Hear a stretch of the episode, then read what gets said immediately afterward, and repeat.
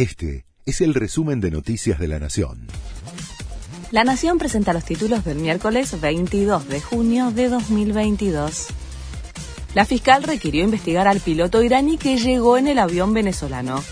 En un dictamen presentado ante el juez federal Federico Villena, Cecilia Incardona resaltó la necesidad de proseguir la investigación para determinar si el tripulante está vinculado con actividades asociadas al terrorismo internacional.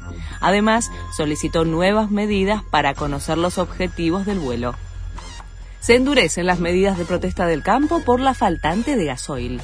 Mientras en Tucumán continúa la protesta que comenzó ayer por los transportistas locales, hoy comienza un paro nacional de transporte de cargas con retenes en las rutas en el que se impedirá la circulación de carga, aunque no el de los automóviles, el transporte de pasajeros, de caudales y los servicios de emergencia.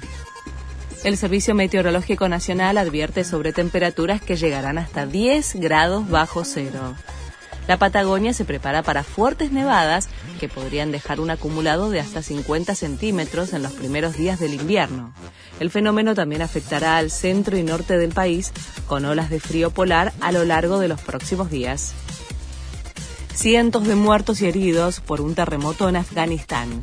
El sismo tuvo una magnitud de 5.9 grados en la escala de Richter. Se produjo a 10 kilómetros de profundidad en una zona de difícil acceso cerca de la frontera con Pakistán. Hay al momento al menos 900 víctimas fatales y cientos de heridos. Reprogramaron el partido entre Brasil y Argentina que se suspendió en medio de un escándalo. Será el 22 de septiembre en el mismo estadio en el que debía jugarse la primera vez, en el ex Arena Corinthians de Sao Paulo.